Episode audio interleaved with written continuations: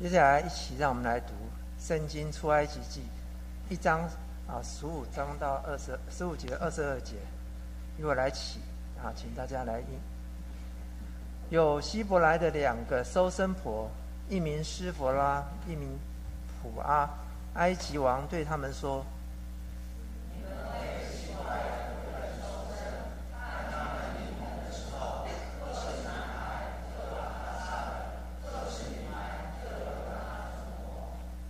但是收生婆敬畏上帝，不照埃及王的吩咐行，竟存留男孩的生命性命。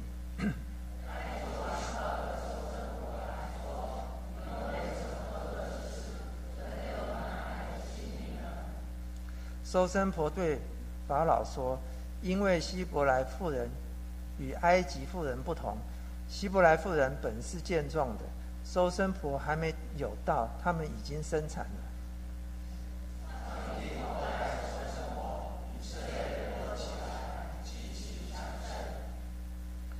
收生婆因为敬畏上帝，上帝便叫他们成立家室。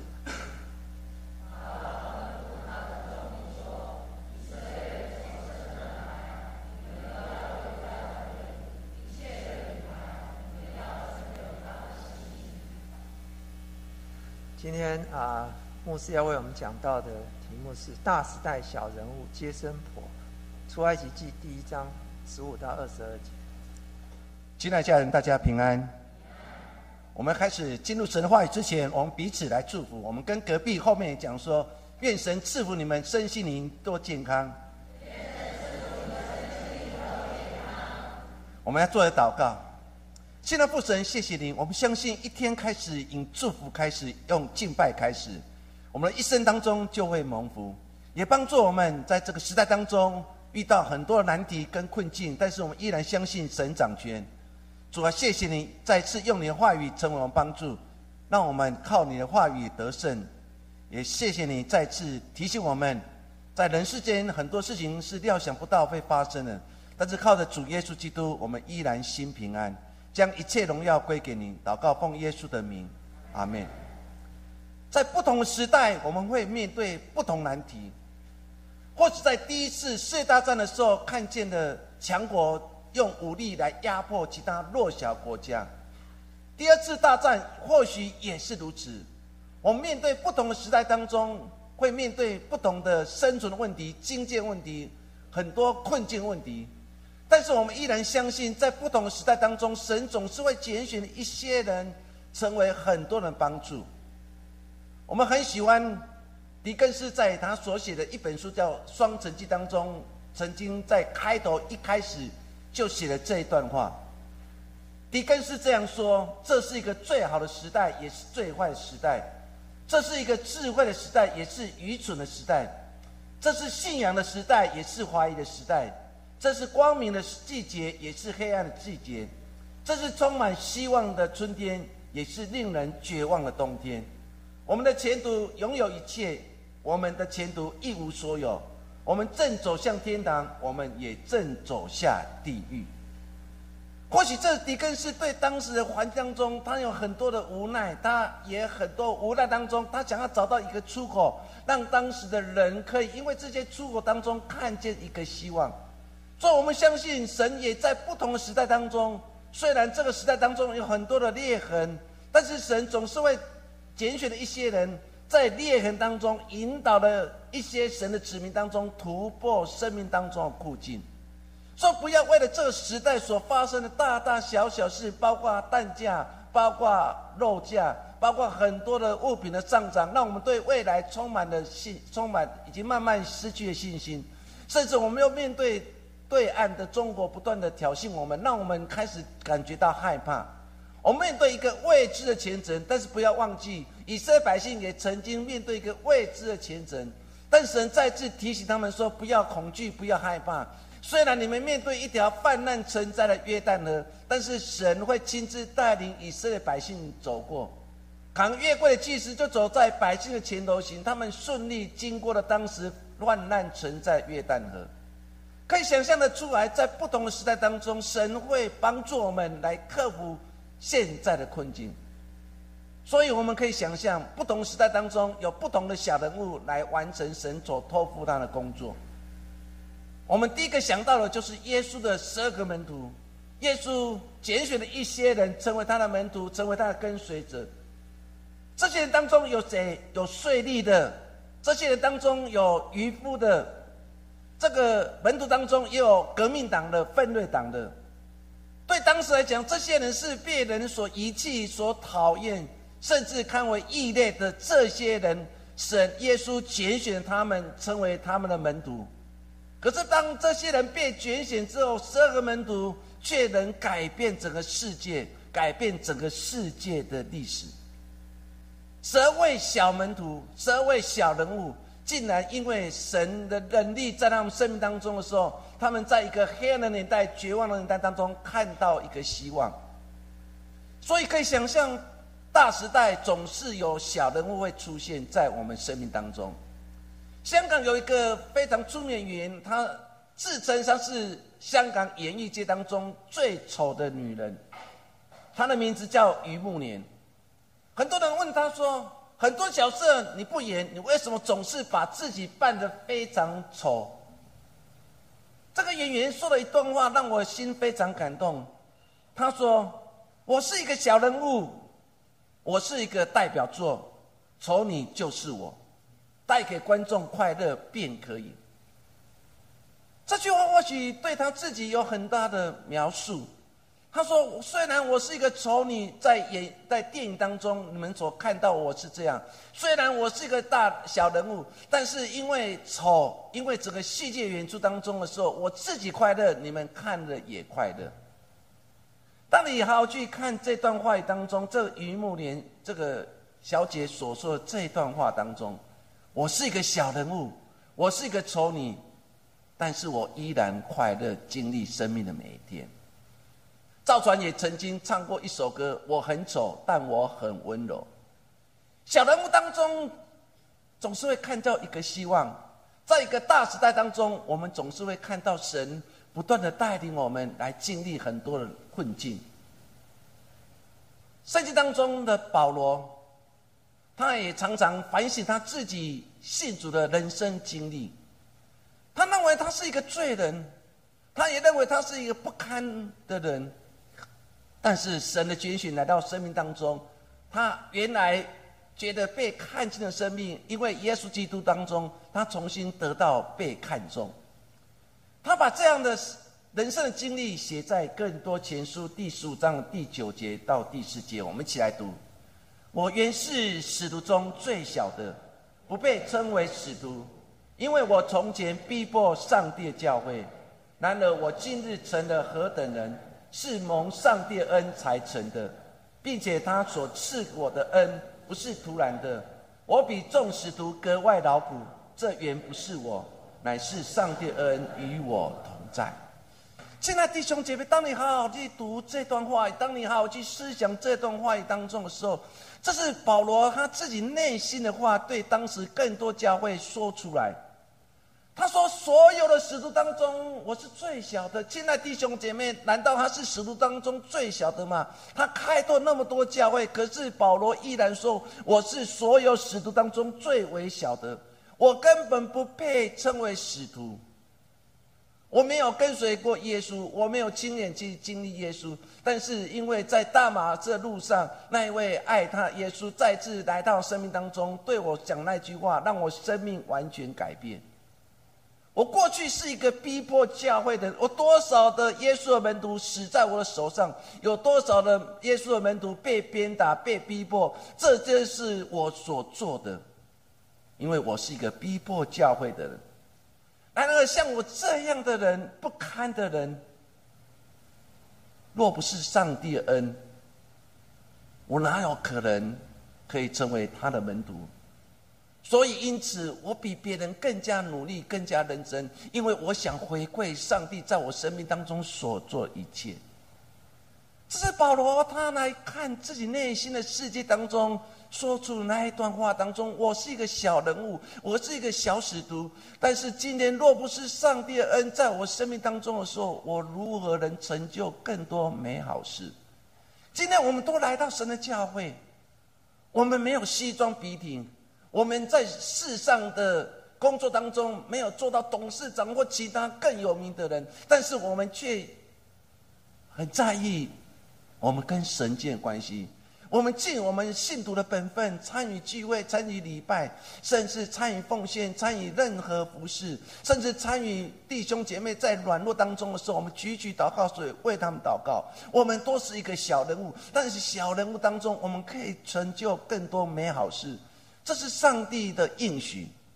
我们今天来看一段经文，《创世纪》第一章，他在描述一一对的接生婆，圣经描写的。有两个接生婆，一个叫西弗拉，一个叫普阿。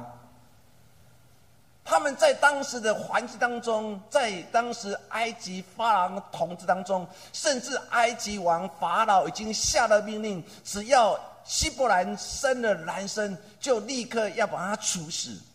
这是王所下命令。若是我们接受到总统所下命令，我们一定会照此如此行，因为我们怕犯了罪。难道这对接生婆不怕吗？难道他们勇敢的去违背了当时法老手下的命令？他真的这样行了？圣经描写的非常清楚。为什么他如此行？因为他敬畏上帝，也因为他的敬畏上帝当中扭转了整个以色列民族可能会被灭族的危机。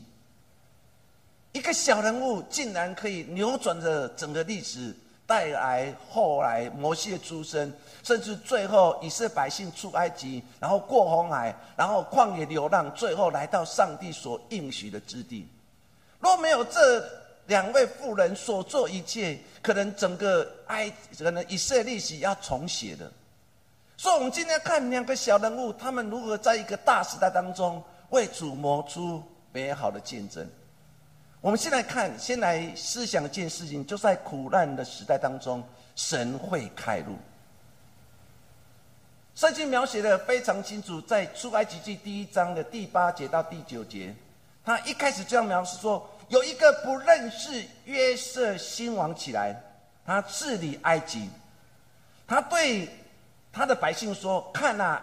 这以色列民比我们还要多，因为以色列百姓很会生孩子，因为他们认为生养众多这是上帝的恩赐、上帝的祝福，所以他们的孩子越来越多。因为越来越多，造成了当时法老王心里非常紧张，所以他说：以色列人比我们还多，甚至比我们强盛。第四节说：来吧，我们不如用巧计带他们，恐怕他们多起来。日后若遇什么战征战的事，就联合我们的仇敌来攻击我们，离开这地。说你可以想象，当时的权力、政治的权力、军事的权力，都掌握在当时法老王的身上。他看见了危机，看见以色列百姓越来越多，他开始觉得没有安全感。又看见以色列妇人，哇，每个都很强壮，而且生养众多。所以他们越来越紧张，他们怕若有一天发生了征战的事情，以色列会不会跟其他国家联合来对抗当时的埃及？为了免除这个后患，于是法老王就下一个命令，就是希伯来的妇人若生了孩子，立刻要处死。现在弟兄，当你去看第一章的第八节到第九节当中，可以看到，在一个不安全的年代，一个没有安全感的法老王，当然他所做的会加很多的暴力在当时希伯来以色列百姓的身上。他们苦越来越严重，甚至所背负的重担越来越严重。他们不断的呼喊说：“我们命非常苦。”现在弟兄们，你去读圣经话当中，以色列百姓第一次脱口说：“我们的命真苦。”当我们说我们的命真苦，表示这个时代很难生存。就像以前台湾的农业社会当中，很多的富人遇到很多难过的事情，他总是会这样说：“我的命非常苦。”表示那个是一个非常辛苦的年代，以色列百姓在面对这样苦难的年代当中，他们第一次脱口而出说：“我们的命真苦啊！”在一个多灾多难年代当中，他们如何活出一个希望？所以，我们从第一章的第八节和第六节当中，我们看到了两件事情。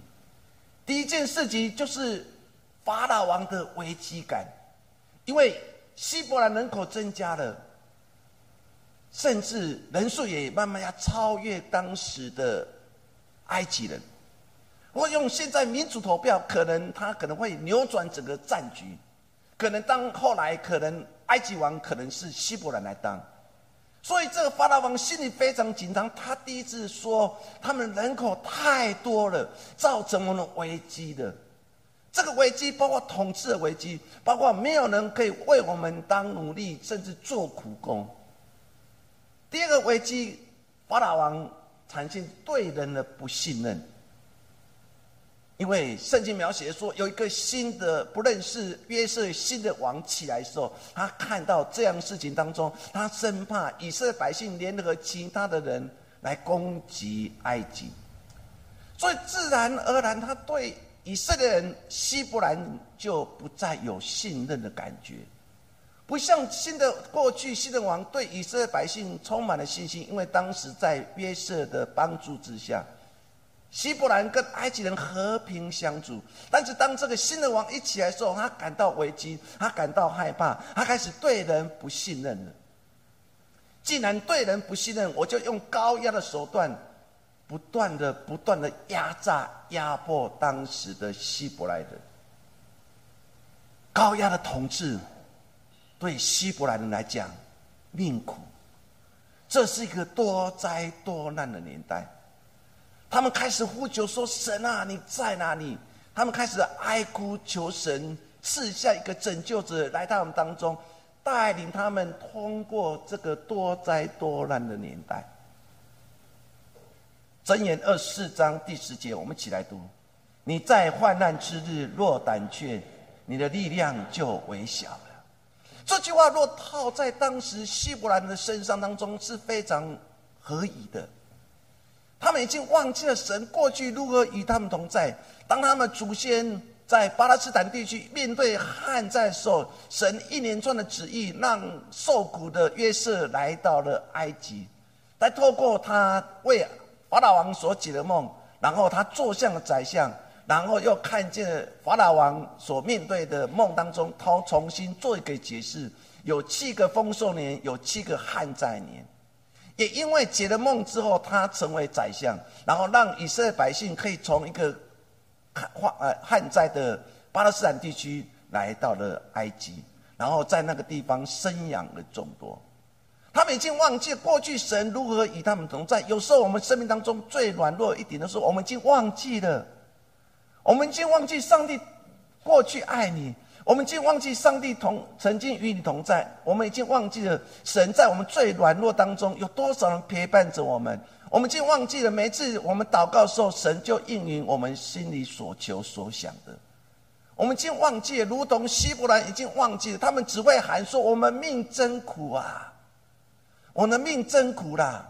上帝还是何时拯救者来到我们当中？他们只会大声的喊叫。如同箴言二十章所说，他们在一个多灾多难的年代当中，已经胆怯，已经没有信心的，因为没有信心，就越来越弱小了。有时候我们是不是也是如此呢？若是我们在患难之日，我们不断的看见那个患难，不断的看见那危机的时候，自然我们信心就微小，自然我们也跟诗人一样说：“上帝啊，你在哪里？你不是爱我们的神吗？”如同约伯也是如此，他失去一切所有的当中啊，他也跟其他的的朋友说：“上帝，你到底在哪里？我没有犯过任何错，为什么我要遭受这样苦难？”我的孩子没有，我财产没有，甚至我身上满有毒疮，我只能在芦苇当中滚来滚去。上帝，我是如此的落魄。我们是不是已经胆怯？以色列百姓或许也是如此。当他们好不容易离开了埃及，然后一步一步的朝向应许之地而前进，可是法老王不放过他们。圣经在描写这段经文当中，在出埃及记第十章十四章第十节说：“法老临近的时候，以色列人举目看见埃及人赶过来，就甚惧怕，向耶和华哀求，向耶和华哀求。到十四章二十一节，摩西向海伸杖，耶和华便用大东风使海水一夜退去，水水便分开，海就成了干地。以色列人下海中走干地，水在他们左右做了成员。当你去读这段话当中的时候，他们离开了埃及，来到了进入旷野的第一站，那就是红海。这时候法老追兵已经来了。虽然在一个多灾多难年代当中，神差遣一个小人物，名字叫摩西，带领他们，然后一步一步的走向上帝所应许之地。所以当他们离开埃及的时候，你可以看到，哇，大家唱了得胜诗歌，大家吟诗感谢上帝，说上帝是又真又活的神。当他们离开埃及的时候，那种的高兴，那个喜，那个那个喜的，他们可以造，可以造一个新的一个国家。但是没有想到。高兴没有半天，忽然埃及的追兵来了。他们一看见圣经描写说，他们就非常的害怕。在害怕当中，他们开始说：“神啊，神啊，你在哪里？”他们不断的哀求，不断的哀求神啊，为什么你准我们离开？为什么不消灭敌人？你准我们离开，为什么还有追兵来到？就在害怕过程当中，神再次吩咐摩西，将你手杖。手中的杖举起来吧。圣经描写的非常清楚，当摩西的杖一举来的时候，红海就分开，他们从干地走了过去。在一个多灾多难的年代当中，上帝总是为我们开路，不是吗？当我们仰望神，当我们学习对神有信心，再大的红海也会在你我的面前而分开，不是吗？在一个多灾多难，以色列百姓面对灭族的危机，神没有拣选一个民族英雄，神没有拣选一个政治明星，神竟然先拣选两个受生婆来帮助希伯来人第一次逃过灭族的危机。亲爱家人，我们每个人生命当中都有属于自己的红海。当那个红海在我们前面，后面还有追兵，甚至不断的攻击我们。对你说：“你的上帝到底在哪里？你是信兄弟，为什么多灾多难？”当我面对这样攻击，又面对红海在我们前面的时候，很多时候我们就失去了信心，我们就失去了盼望，我们对自己完全绝望，放弃了自己。不要忘记，再大红海，只要神所应许的，只要我们仰望神。我们相信神会为我们把红海分开，所以在这个多灾多难的年代当中，你就放心的让神为你开路。当你放心让神为你开路，所有的困境、所有患难，你就不会被困住。当这两个接生婆敬畏神，虽然当时的法老王已经下令，只要。希伯兰一生的男孩子就立刻处死，他可能也知道王已经下了命令，或许命令后面还带来了刑罚。这两个接生婆没有恐惧，没有害怕，因为他们敬畏神。他们的敬畏是因为他们相信神，他们相信上帝会为希伯来人、以色列百姓开路。求神帮助我们，今年二零二三。我们在经济上面遇到很多的难题，物价的波动，工作难找，我们会不会也失去了信心？纵使再大的红海，学习仰望吧。第二件事情，我们来看大时代当中的小人物，敬畏神的收生婆。一章的十五节到十九节，我们再再看这段话语。他说：“有希伯来两个收生婆，名叫斯弗拉，一个一名叫普阿。埃及王对他们说：‘你们为希伯来妇人收生，看他们临盆的时候，若是男孩，就立刻把他杀了；若是女孩，就留他存活。’实际当中，若是接生婆敬畏上帝，不照埃及王的吩咐行，竟存留男孩的性命。”埃及王招的收生婆来，对他们讲这件事情不康，法老王知道了，然后叫这两个收生婆来到法老王面前，对他们讲说：你们为什么做这件事情？为什么存留男生的生命？收生婆对法老王说：因为希伯来妇人比埃及的妇人不同，希伯来妇人本是健壮。收生婆还没到时候，他们已经生产。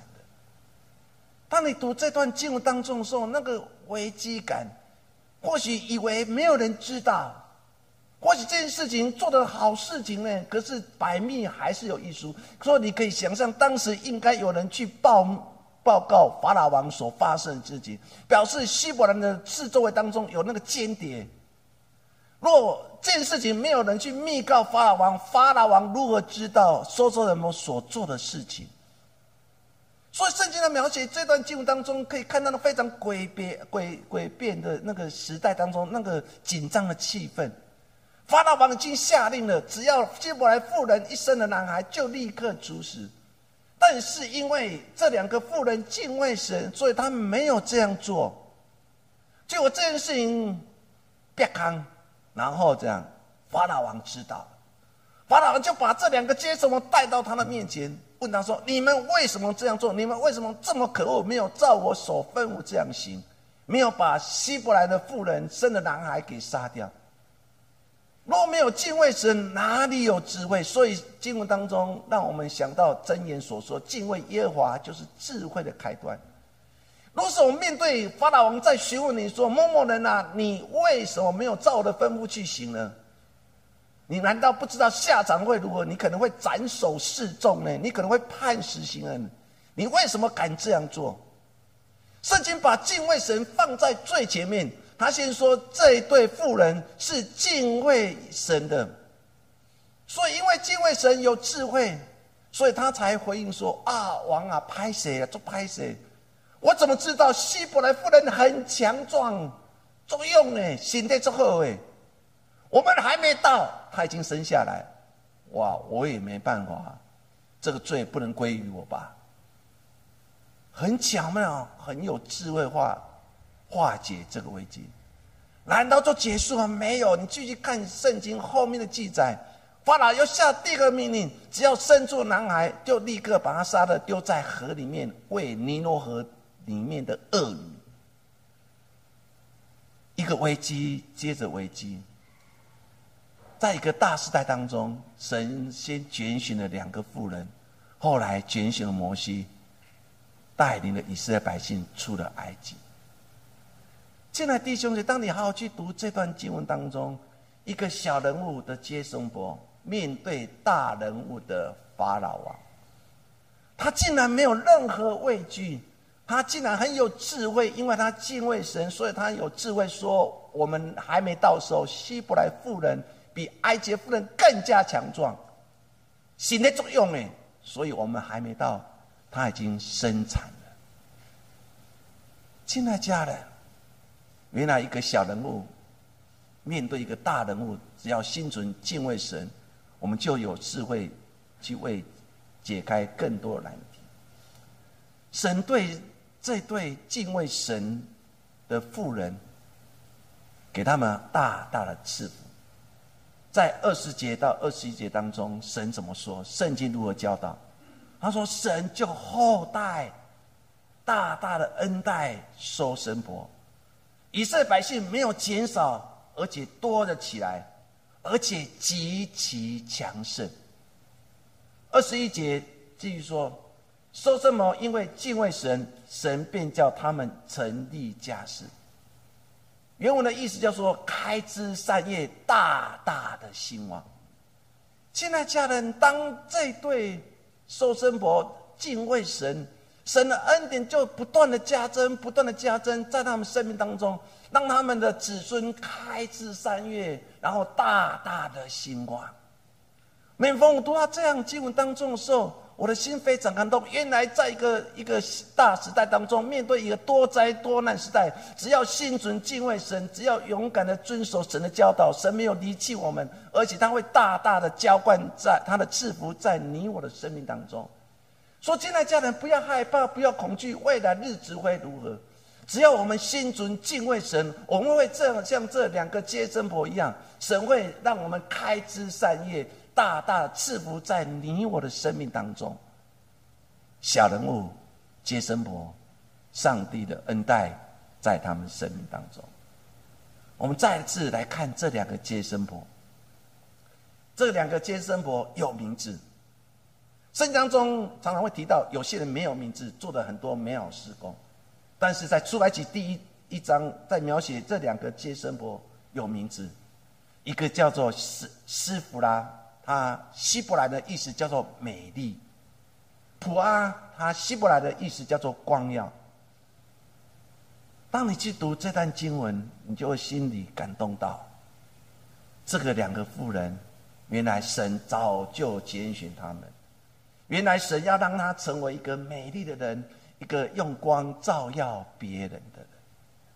圣经在描写这段经文当中很有意思，这个小人物的接生婆有名字，但是法老王竟然没有名字。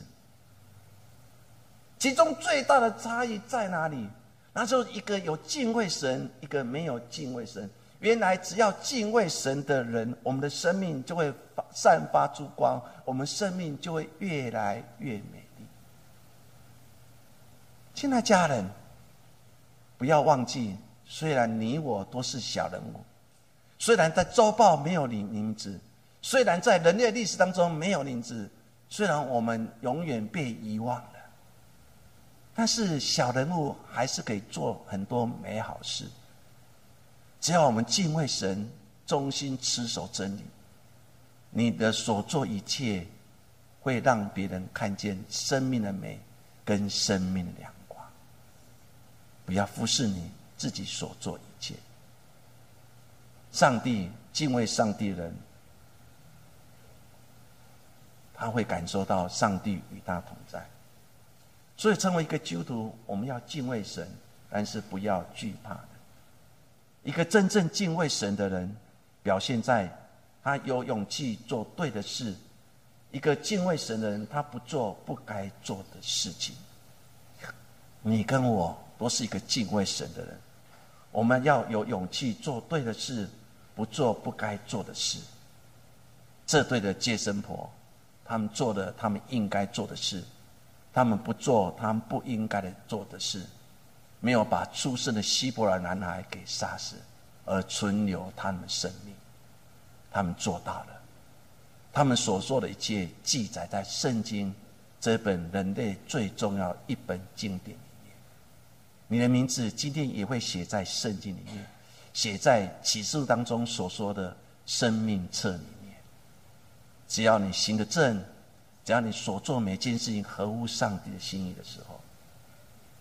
我们看见了圣经当中很多的小人物，服侍乃曼的小女子，她也没有名字。她让当时叙利亚亚兰最大的将军乃曼，乃曼得到麻风病，透过他介绍找到伊丽莎，他的生命翻转了，他的病得到医治了。还有献上五饼鳄鱼的小男孩，圣经也没有记载。他叫什么名字？还有一个更重要的，以前大家都忽略，在罗马书十六章二十二节当中，保罗在写罗马书，保罗是用口述的方式，其中有一个人叫做德丢，就把保罗所说的经典的话语一五一十的记载在书里面，后来称为罗马书。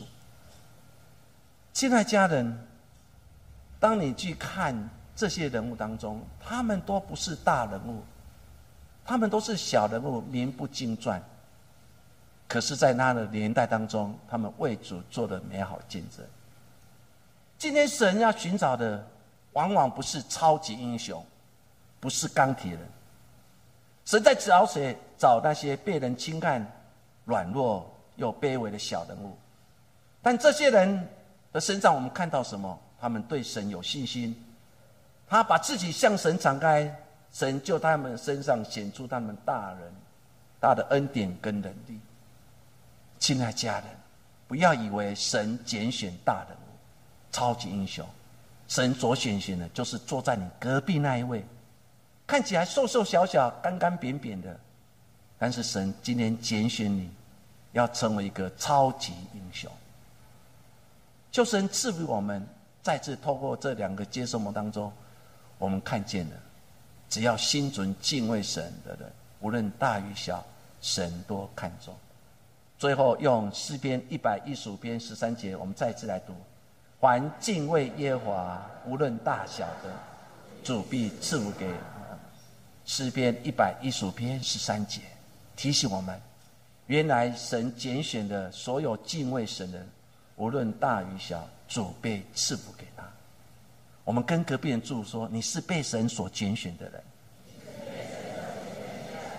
我们一起来做个祷告。父神，我们来到你面前，再次看希伯来妇人的接生婆所发生的大大小小事情。我们常常以为神，你总是看重那些读书第一名，甚至工作效率超优的人。神，我们总是觉得你总是拣选那些帅又高大、美丽又大方的人。我们总是认为自己。干干扁扁的，又瘦又小，又矮又胖。我们不是被神所拣选的。原来神今天不是在找超级英雄，原来神在找一些敬畏神的人。一对敬畏神的收生婆，改变了以色列历史。在一个多灾多难年代当中，让以色列百姓看见神为他们开路。父神，求你将那个信心大大的浇灌在我们所有弟兄姐。当我们离开神的教会当中，我不再是一个驼驼驼背的人，我们再不再是一个丧气的人。当我们离开神的教会的时候，神啊，我们要高声赞美你。原来在万人当中，你拣选了我，我是如此的珍贵。原来在万人当中，你拣选我，我是如此美好。神，原来你要让我们有敬畏神的心，人就看到我的生命当中有亮光，有美丽。耶稣，谢谢你。原来我就是一个有美丽、有亮光的人，人从我身上看见了耶稣。耶稣，谢谢你。愿你的平安与我们同在。我们将祷告，奉耶稣的名，阿门。